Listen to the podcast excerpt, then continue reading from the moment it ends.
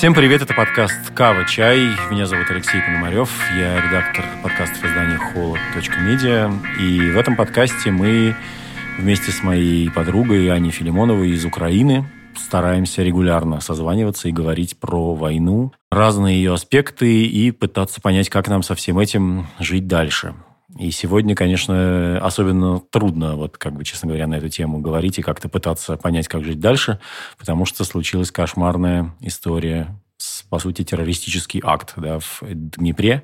Про это мы, собственно, сегодня и поговорим. Ань, привет. Привет, Лёш. Да, мы, мы пишем этот выпуск 15 января. Мы вообще сегодня должны были записываться э, с Глебом Гусевым и говорить о том, как так вышло, что в 2010 году Янукович стал президентом. Мы этот выпуск анонсировали, мне кажется, еще в октябре прошлого года, и знаем, что вы его очень ждете.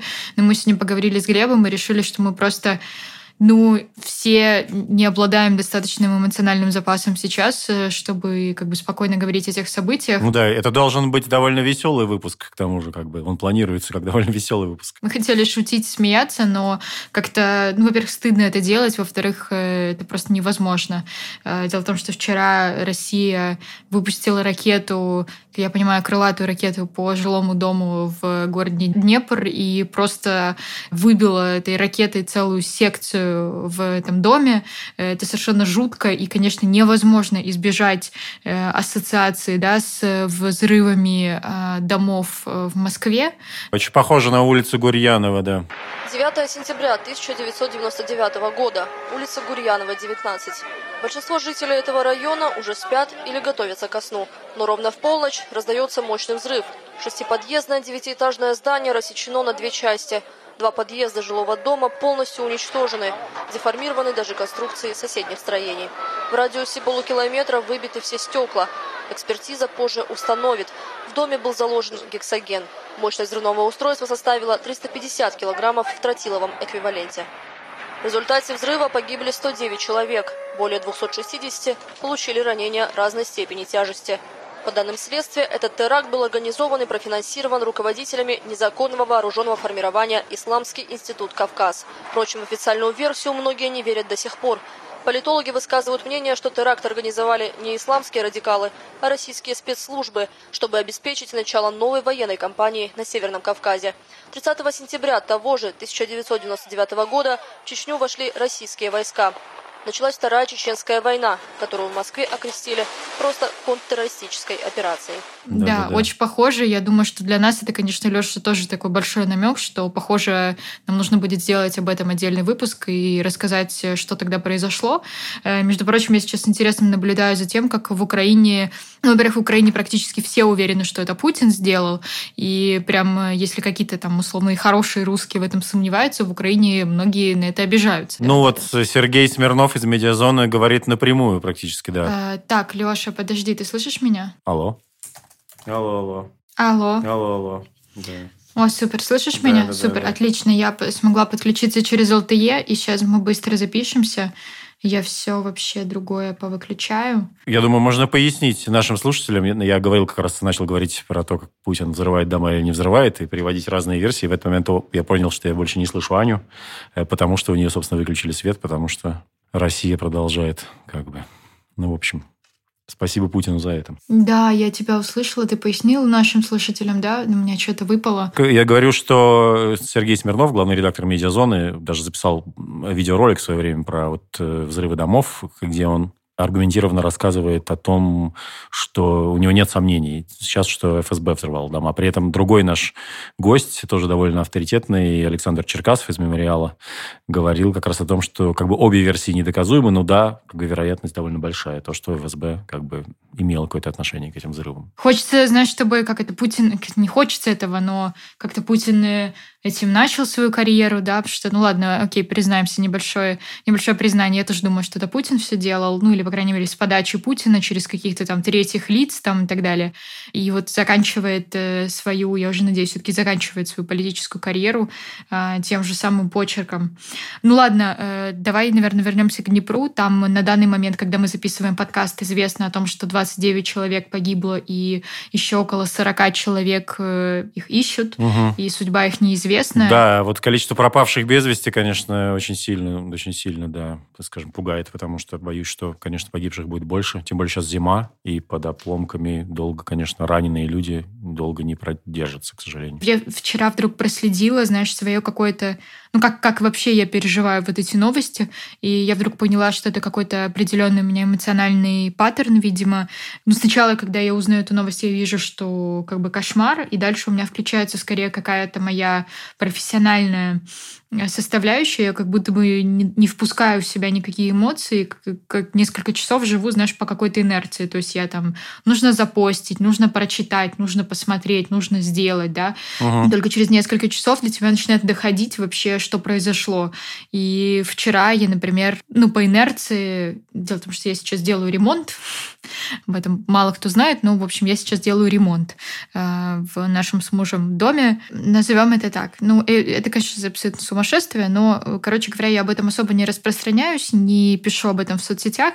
Я решила один раз это сделать, потому что, ну, в общем, короче, там есть определенный прогресс. И я вчера была в этом доме, чуть его пофотографировала, и я хотела запостить это в закрытые сторис. Ну, очень многие мои друзья сейчас так делают. У них, если что-то хорошее в жизни происходит, они в основном постят это в закрытых сторис, ну, чтобы как бы не дразнить людей. И у меня там реально, знаешь, вот этих людей, которые видят мои закрытые сторис, их там человек 15, наверное. Это прям самые какие-то близкие знакомые, которые и так знают, что происходит в моей жизни. И я совершенно случайно, или, не знаю, Инстаграм э, лаганул, и он э, э эти сторис опубликовал для всех. И вот просто, знаешь, типа через uh-huh, 15 uh-huh. секунд пришел человек меня ругать и писать, что типа нельзя это все постить. И я что-то так на него разозлилась. Он еще, насколько я понимаю, сам не в Украине находится.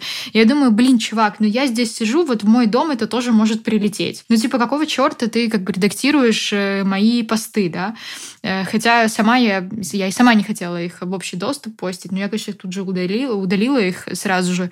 Но, в общем, у меня какое-то, знаешь, такое с одной стороны, смесь раздражения, с другой стороны, и понимание его тоже, потому что довольно странно, когда происходит такой ад, и человек постит плитку какую-то там, да, которую он себе положил в ванной. Реально странно, но как бы я, я все равно не считаю себя виноватой, потому что я не собиралась это в общий доступ никогда выкладывать. Ну, но... да, тут, наверное, обе, обе точки зрения, скажем так, имеют. Короче говоря, ваши эмоции очень как бы обоснованы и твои, и, наверное, его тоже. Что-то у меня какой-то прям вчера был такой, знаешь, э, эмоциональная коллизия, скажем так. Э, я не могла понять, он прав или я права. Я просто, знаешь, я придерживаюсь такой точки зрения, что если ты сейчас живешь в Украине, постоянно находясь под угрозой, то как будто бы, если тебе что-то помогает, да, вот если мне помогает, там, не знаю, укладывать плитку, да, то, значит, как бы это легитимно. Ну, естественно, мы говорим о каких-то вещах, которые лежат э, в рамках э, украинского законодательства. Угу. Понятно, если тебе помогает, там, не знаю, душить котов, то, конечно, нет, э, пожалуй, не стоит этого делать. Точно так же я отношусь, например, там, к своим каким-то согражданам, да, которые там просто ну, не знаю, условно говоря, ненавидят всех россиян, да, я не разделяю эту точку зрения, мне это не помогает ненавидеть всех россиян, но если им это помогает вот сейчас справиться и как бы вывести это все, ну, значит, они как бы, с моей точки зрения, имеют на это право. Я в этом смысле, ну, стараюсь быть в таком, э, ну, как бы принятии, больше людям разрешать.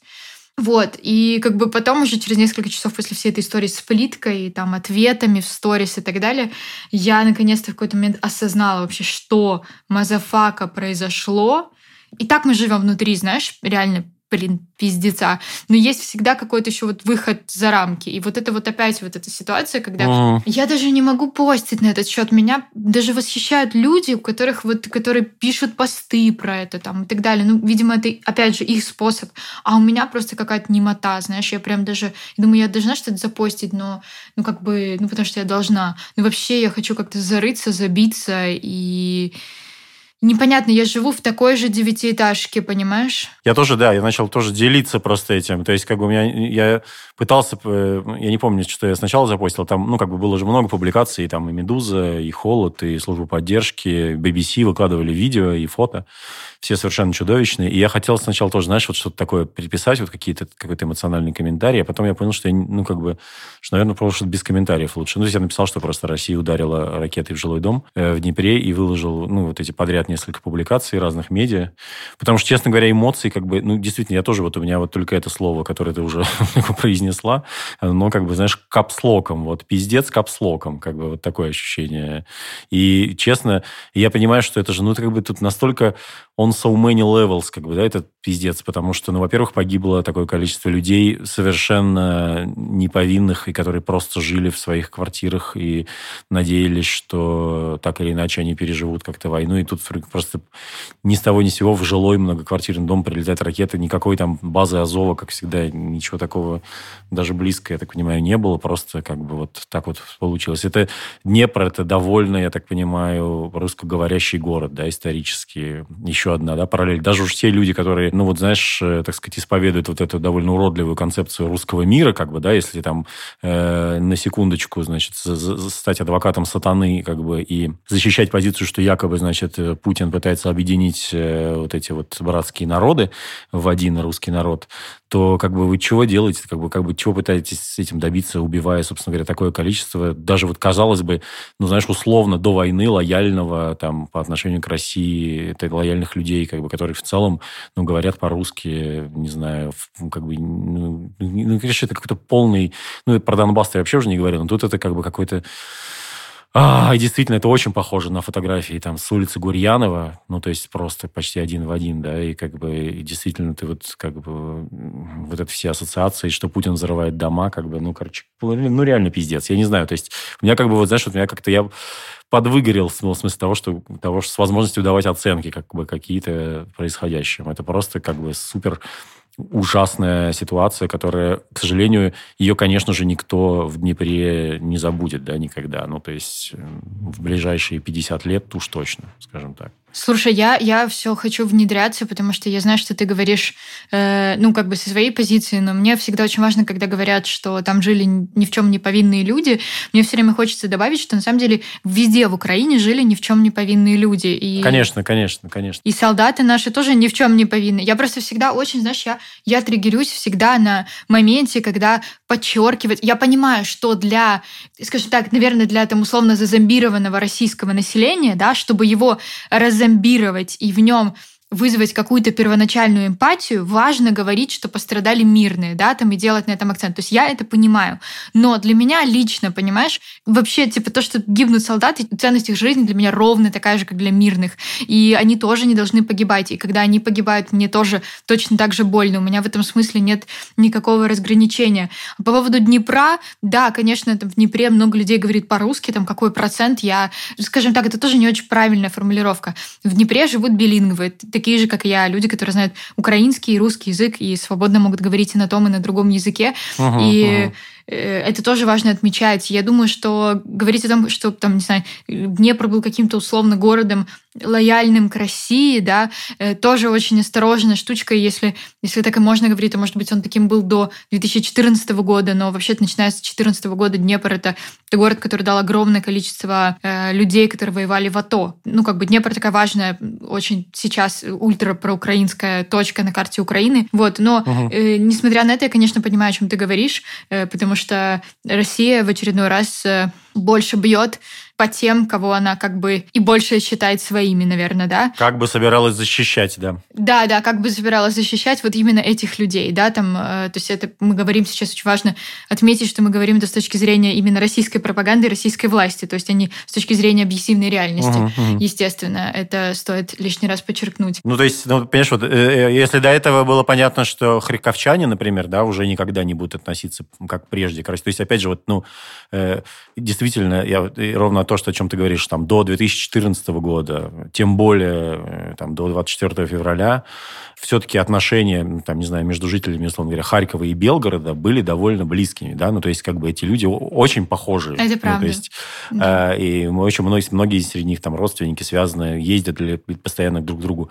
Как бы как сейчас они, когда они смогут э, общаться похожим образом, я как бы боюсь представить. Непонятно, сколько должно времени пройти. После того, что Россия сделала с Харьковом, да. Теперь э, похожая как бы история происходит с Днепром, как, который до этого, слава богу, ну, как бы он по нему что-то прилетало, но не настолько, да, это было ужасно, страшно, и, ну, как бы прям чудовищно на самом деле. Я, я поэтому и боюсь, да, давать какие-то оценки, потому что как только ты начинаешь как-то что-то эмоционально говорить, ты можешь попасть вот в эту ловушку как бы говорения положение в эфире, да, и когда ты скажешь какую-то хрень, потом э, придется очень долго краснеть за то, что ты как-то плохо подобрал слова, короче, и сказал вообще совсем не, не то. Ну, видишь, ты не в прямом эфире, Леша, у тебя есть я, я могу тебя всегда подкорректировать в этом смысле слова. Я считаю, что это твое ухо. Ну да, ну да. А, слушай, я еще, знаешь, э, меня что-то поразило вот эта фотография, не знаю, ты видел ее или нет, там, где спасатель держит в руках такую обгоревшую книжку Леонида Кучмы пред-пред-предыдущего президента Украины,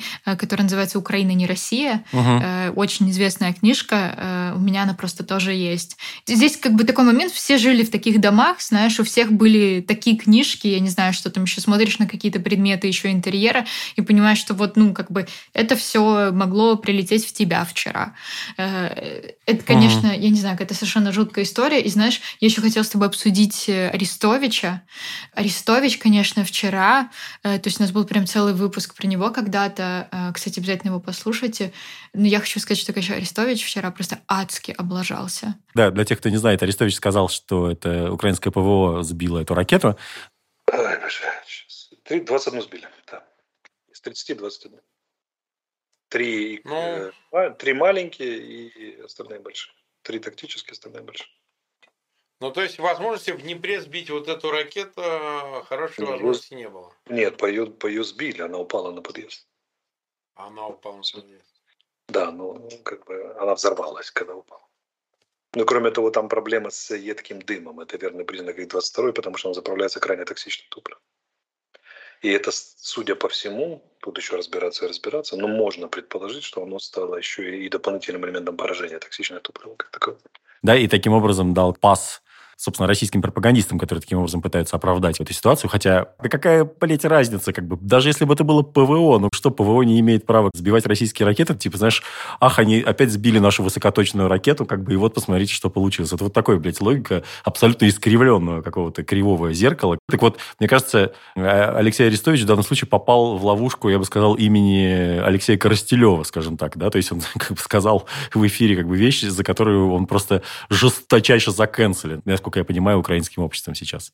Канцелинг Арестовича вообще давно происходит, и я бы сказала, что он где-то в начале лета начался, и он, ну, такое, я, я, я вот, честно говоря, просто вчера с мужем об этом как раз говорили, еще до того, как он э, вот сказал эту глупость, э, и я как раз говорила о том, что Арестович настолько большие, большие собственные платформы, настолько много, ну, как бы людей его читают и смотрят, что ну, как бы вряд ли его получится заканцелить. Ну, вот, похоже, сегодня мне нужно будет взять свои слова обратно, потому что сейчас, конечно, какая-то серьезный, ну, какой-то серьезный фейл, и даже там, не знаю, человека нейтрального, да, вот я, например, довольно нейтрально отношусь к Арестовичу, ну, это заставляет прям задуматься, то есть это прям, я считаю, фейл. Я не знаю, кстати, он ошибся или нет, Э, насколько я знаю, если я сейчас не ошибаюсь, ты вырежу это, если это фигня, он, по-моему, написал, что он эту информацию получил от, сейчас, внимание, знакомого ПВОшника, который проходил мимо, да, да, да, да, проходил мимо и э, просто услышал два выстрела и понял по этим двум выстрелам, что это мы сбили эту ракету, и, значит, обломок упал. Ну, блин, это же просто э, дневник съела собака, знаешь, вот, вот классическое объяснение из наших школ. У нас такое было в России, такой был мем как бы про то, что типа у меня, у меня не знаю, дядя служит в, в ФСБ, короче, инфа 100%, там на Москву идут танки уже, короче, во время протестных всяких акций разгонялись такие темы. Прямо Арестович, он тоже по классике прям пошел, типа. Одна, одна баба сказала, короче, в таком стиле. Он потом еще один пост написал. Слушай, даже если это так, ну, э, окей, допустим, поверим ему, но ну, ты, неужели ты не понимаешь, ну, как бы не понимаешь, что такое источник информации, какой источник информации ты можешь разглашать, что ты можешь разглашать или не разглашать. Я имею в виду, мне кажется, сразу должно закрасться сомнение, что, может быть, человек ошибся, и окей, ты можешь даже в это поверить, но зачем это озвучивать, имея, ну, как бы вот такую информацию. Ну, в общем, это какой-то адский фейл, странно, что он ошибся, но, с другой стороны, он такое количество, так много контента продуцирует, знаешь, он так много выступает, что, конечно, где-то он должен был зафейлить достаточно серьезно, серьезно. Ну, посмотрим, что с ним будет, э, как бы выплывет он из этого или нет. Э, пока что, мне кажется, что коммуникационно он ужасно проигрывает, и лучше, мне кажется, ну, лучше бы он просто извинился и признал свою вину. Но, видимо, это какая-то не часть его личности, то есть э, ему, видимо, сложно просто, просто признать свою вину, чисто психологически.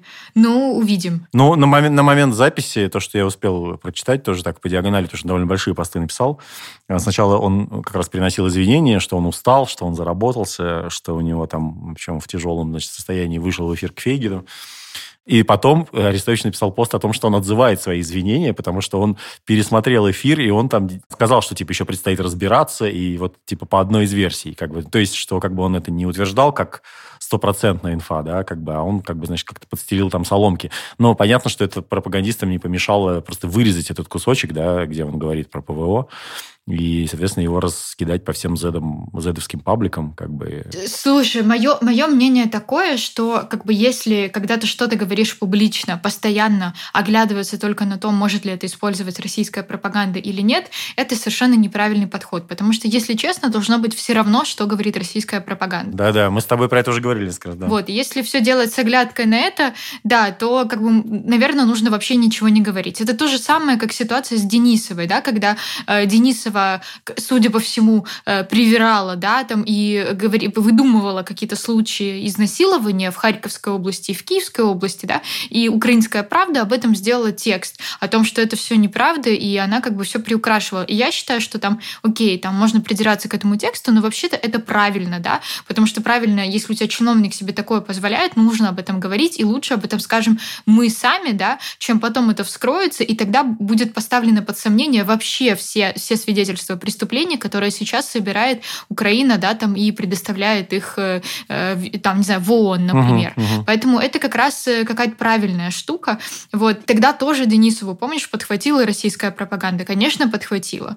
Но кого должно это волновать? Российская пропаганда, если, условно говоря, мы ей, там, не знаю, не подкинем какой-то повод, как сейчас, или как с Денисовой, так она его выдумает.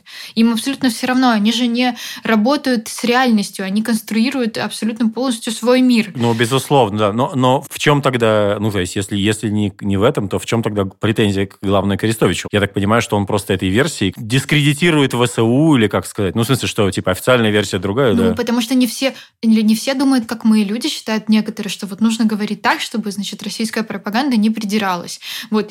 Плюс к Арестовичу, в принципе, существовал какое-то вот накопленное негативное отношение, да, потому что, ну, как бы он часто говорит вещи, которые, ну, противоречиво воспринимают воспринимаются в обществе, да, с которыми многие не согласны. Украинское же общество тоже во многих вопросах, ну, иногда бывает довольно поляризировано, как и любое общество, потому что любое общество всегда поляризировано. Посмотрим Соединенные Штаты Америки, там есть те, кто ультра поддерживают, да, демократов, есть те, кто ультра поддерживает республиканцев. Это нормально. Он говорит какие-то противоречивые вещи, которые нравятся не всем людям. Поэтому, в принципе, Арестовичу и так среди какого-то определенного сегмента, а, например, интернет-аудитории, было отношение довольно плохое. Многие ему не могут простить простить, что он им пообещал, что за 2-3 недели да, закончится война.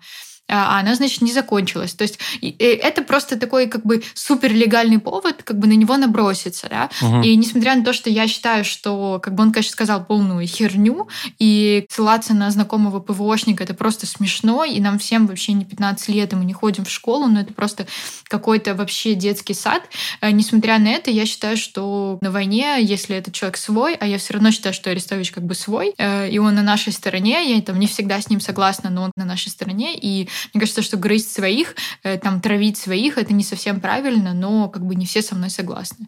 Я считаю, что все, все там противоречия нужно оставить на время после войны, да, там, и тогда уже разбираться, по какому курсу там должна идти Украина или там э, какие идеи нужно поддерживать и какие не поддерживать, а до конца войны, если человек играет на нашей стороне, то как бы зачем его прям, ну, вот так травить? Другое дело, что затравить Арестовича, извини, это нужно еще постараться, конечно. Он настолько от него все это отскакивает, вот я уже месяца восемь за этим наблюдаю, но посмотрим, как в этот раз. Ну, возможно, ему даже полезно будет пройти, так сказать, испытание, и он, он станет от этого только лучше и совершеннее. Совершеннее, как будто бы он сейчас совершенный.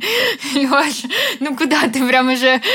Ну, у него же есть вот это вот как, она, как называется эта школа его самосовершенствования? Мысли, короче, философской. В этом, мне Ой, кажется, он, господи, он боже мой. Докрутить ее и, и сделать еще более лучше. Я, знаешь, еще э, себя поймала на мысли, что мне ужасно не нравится, когда его называют Люсей. Не знаю, видели вы это или нет, но в украинских интернетах uh-huh, uh-huh. его часто называют Люсей. И я не помню, откуда это взялось. То ли он какую-то Люсию играл в каком-то сериале, то ли что. Но вот это, знаешь, это, конечно, такой пещерный сексизм, э, как бы пытаться унизить там мужчину тем, что ты назвал его там женским именем. Ну, как бы, а что, это унизительно? Ну, это как Зеленский клоун и наркоман. Ну, это как бы, мне кажется, это тоже из той же одной серии. Да, да. А что это плохая профессия, что ли? Ну, как бы клоуном, что плохо работать, что ли? Э, ну, в общем, ты понял меня. Ну, одно дело просто клоун, а другое дело кровавый клоун. Кровавый клоун. Порошенко был кровавый кондитер, как бы, а Зеленский кровавый клоун. А Турчинов кровавый пастор. Кровавый пастор, да. Вот, в общем, только таких мы продуцируем в Украине.